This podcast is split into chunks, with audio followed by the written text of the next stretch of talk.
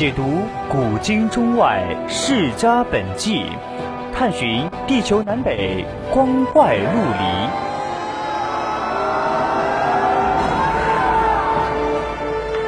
拨开历史迷雾，挖掘未解之谜。大千探奇，秘境追踪，VOC 广播电台百科探秘，为你展现神秘莫测的宇宙进程。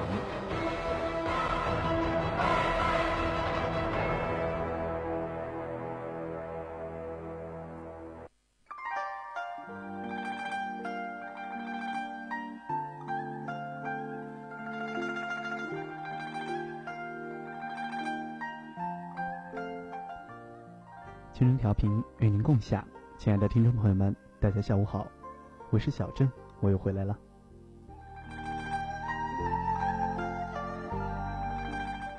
一个周不见，不知道大家还好吗？又来到我们的名人印记，相信大家已经很熟悉了。今天又会给大家介绍一位中国古代的名人。虽然说不知道为什么，小郑一直是一个很古典的人。喜欢介绍一些关于中国古代带有文学气息的名人，尽管很多朋友听众朋友们可能不太适应，但是可能是我个性的原因吧。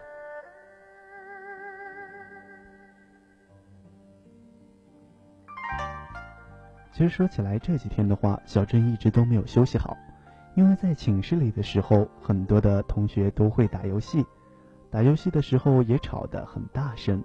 所以说，小郑一直都是眼睛上面有黑眼圈了。那么，到底打游戏是好是坏，谁也说不清，还是不要太过于沉迷了吧。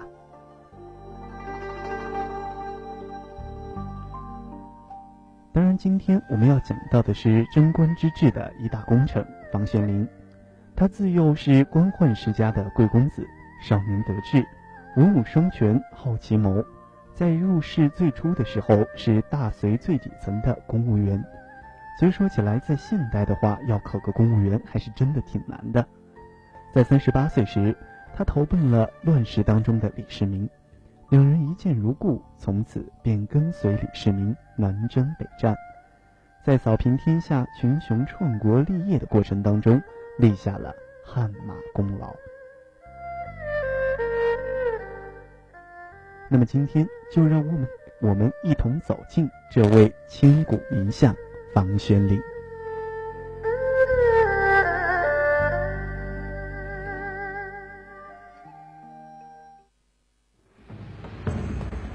金戈铁马，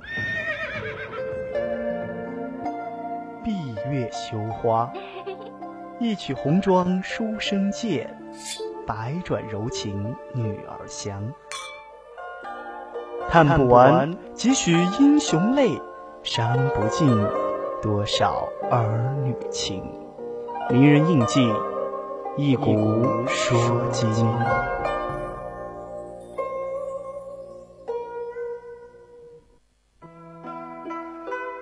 帝王世家无亲情，仗义每多屠狗辈。名人印记，一生沉浮。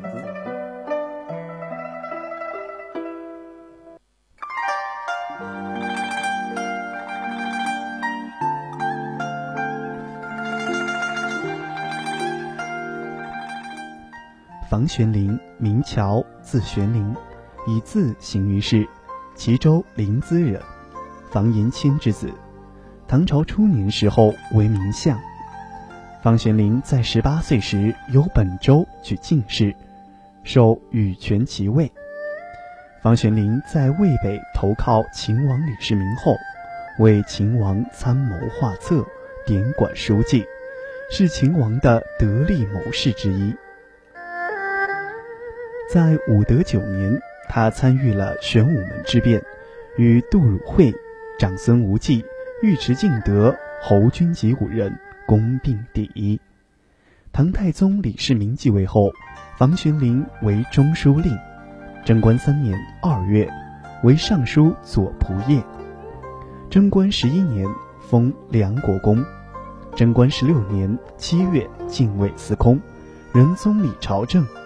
贞观二十二年七月二十四日，房玄龄病逝，谥文昭。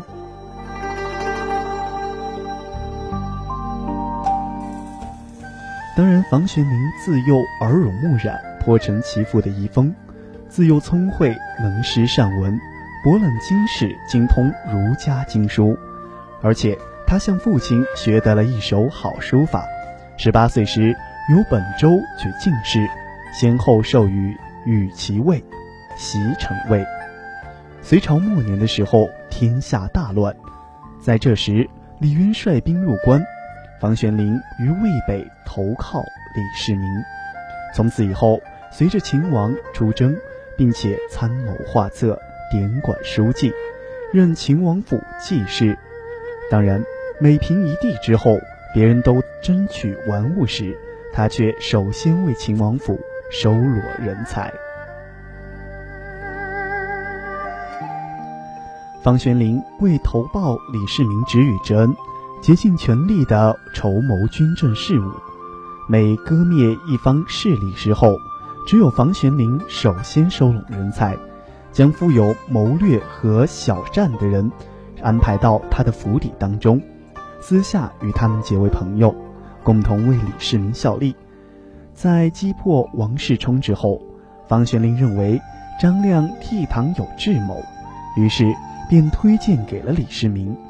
任秦王府车骑将军，其他诸如才思敏捷的薛收，有王陵、周伯杰可依大事的李大亮。当然，同样的还有聪明识达、王佐之才的杜汝晦，都是经过房玄龄的举荐之后，才受到李世民重用，其后都官至卿相。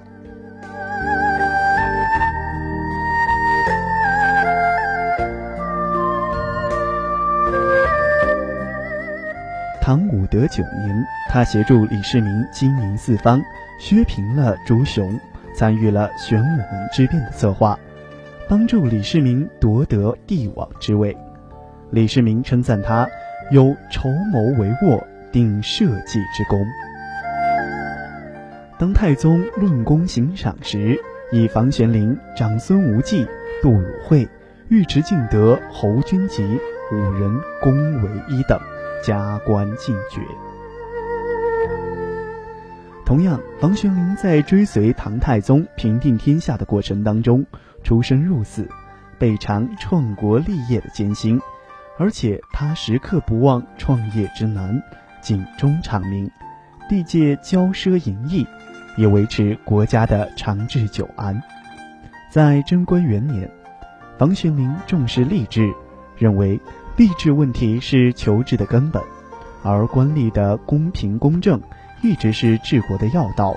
于是，他在选举官吏的问题上，唐太宗主张量才授职，务审官员。房玄龄忠实地贯彻了这一思想，大力简政，并且并审官吏。于是，他所配置的文武官员总计六百四十人。房玄龄精通典政政令，贞观初年，时值天下初定，朝章国典都还不太完善。他与尚书右仆射杜汝晦共掌朝政，在亭台楼阁等建筑规模以及法令、礼乐、制度以及历代遗留下的东西时，都是他们二人所制定的，在当时获得美誉。贞观九年，房玄龄护高祖山陵制度，以公家封开府，仪同三司。贞观十一年，加封梁国公，与杜汝晦、魏征同为唐太宗李世民的股肱之臣。在贞观十三年，加封太子少师，他留守京师，任宰相十五年。女为韩王妃。儿子房遗爱赏高阳公主，显贵之际，但他常常身自卑损，不敢炫人傲物。贞观十八年，唐太宗李世民亲征辽东高丽，命房玄龄留守京城。贞观二十二年，房玄龄病重，太宗派名医为其医治，每日供给善愈，并且亲临探望。当他临终之时，房玄龄对诸子说：“当今天下清平，只是陛下东征高丽不止，正为国患。主上含怒一绝，臣下莫敢犯言。我知而不言，就会含恨而死啊！”于是他抗表进谏，请求太宗以天下苍生为重，停止征讨高丽。太宗看见奏表后，感动地对房玄龄的儿媳高阳公主说：“此人病危将死，还能忧我国家，实在太为难得了。”临终之时，李世民亲至病床前与其握手诀别，立授其子房遗爱为右卫中郎将，房遗则中散大夫，使其在生时能看到二子显贵。七月，房玄龄与世长辞，终年七十岁。太宗为之废朝三日，赠太尉，亦曰文昭，陪葬昭陵，与唐初其他二十三位开国功臣一起画像，并供奉于凌烟阁。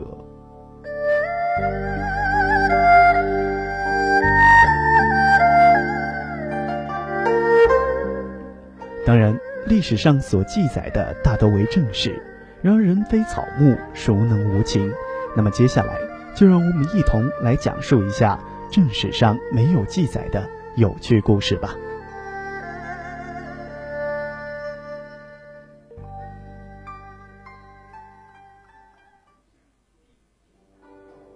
太宗跳舞，武后难宠，诗人亦是好色图，奸臣也有善良心。正是太无趣，细说千古。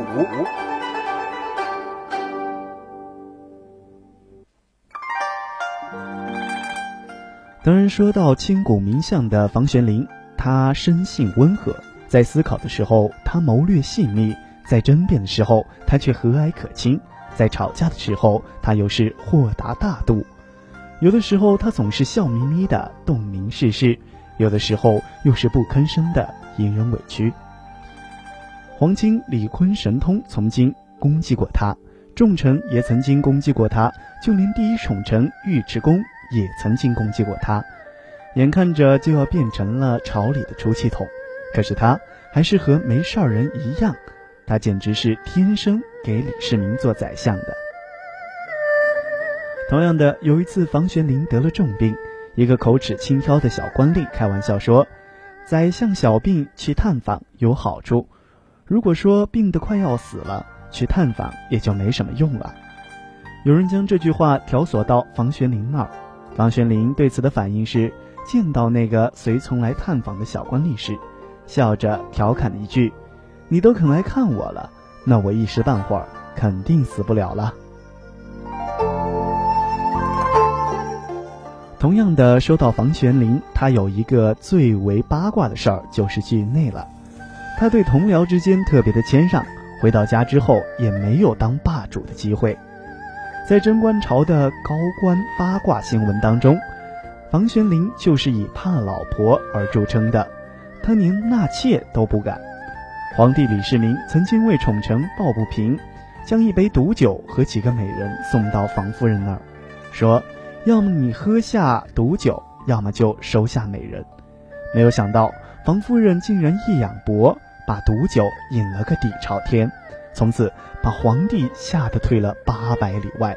当然，那并不是毒酒，而是李世民准备的一杯醋。由此以后，吃醋就变成了房夫人的品牌，而老房也就变成了唐朝的模范丈夫了。同样的，房玄龄还是出了名的怕皇帝，急躁任性的李世民和其他大臣一样，经常拿房玄龄当出气筒，而且可谓是越用越顺手。房玄龄照例不争辩，不顶撞，逆来顺受，道歉了事儿。有人借此讽刺他没骨气，尤其是他身边还有铮铮傲骨的魏征作为对比。其实，在房玄龄心中很明白。李世民是一个骄傲的人，成天被魏征骂来骂去，还不还嘴，难免心里不平衡。于是房玄龄就自我牺牲，让皇帝把气撒在他身上，总比他积攒了委屈太多，以导致决策失常要好得多。同样的，我们就看到了一次又一次心照不宣的表演。皇帝为了鸡毛蒜皮的小事大发雷霆，痛骂宰相，波官落爵叫他回家戴罪。房玄龄乖乖回家后，平静地告诉大家，把房子打扫打扫，待会儿皇帝就来接我。果然，李世民不久之后就来接房玄龄，两人携手上车回宫，谁也不多说。好像发脾气一幕从来没有发生过一样。同样的，房玄龄备受李世民的重尊重和重视。有一次，李世民在外游巡，要任命李维为户部尚书。当时，房玄龄正在京城留守。李世民过问京城过来的官员时，房玄龄就对这一任命有什么意见？来人回答道。宰相只说李维一大把胡子生得好。李世民一听，立即将李维改任为洛州刺史。贞观十九年，李世民远征高句丽，留守长安的房玄龄将一个告发自己谋反的人送到李世民军前。李世民一句话也不多说，砍了，并且责斥房玄龄：“这种人你应该自己砍掉才对。”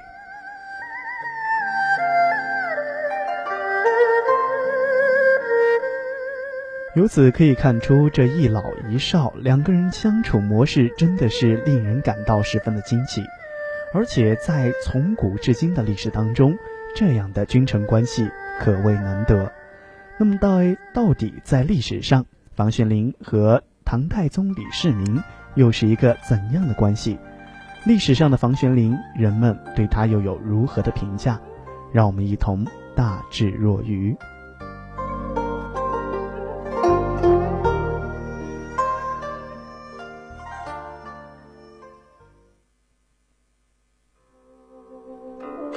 读不懂史书万卷，听不了名言教诲，不嘲不讽，大智若愚。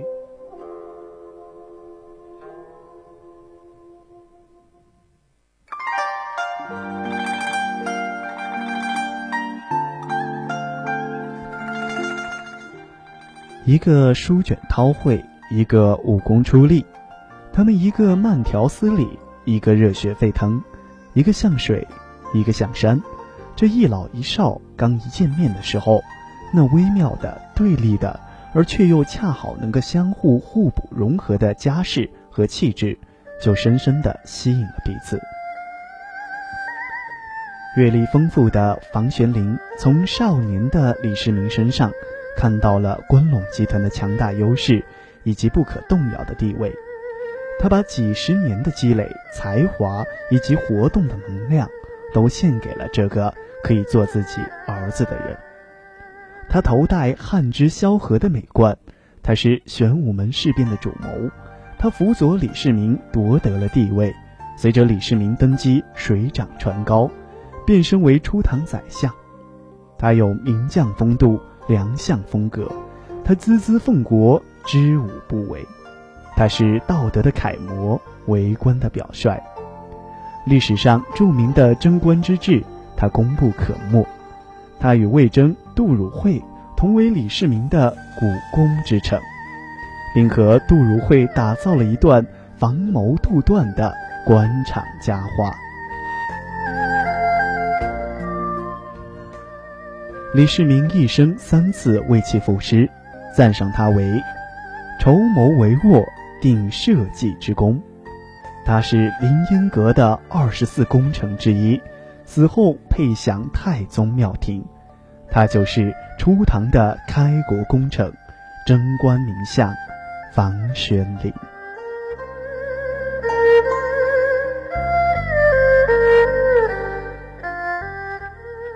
好的，来到北京时间的十八点二十八分，今天的名人印记就到这儿了。不知道大家对房玄龄的印象如何？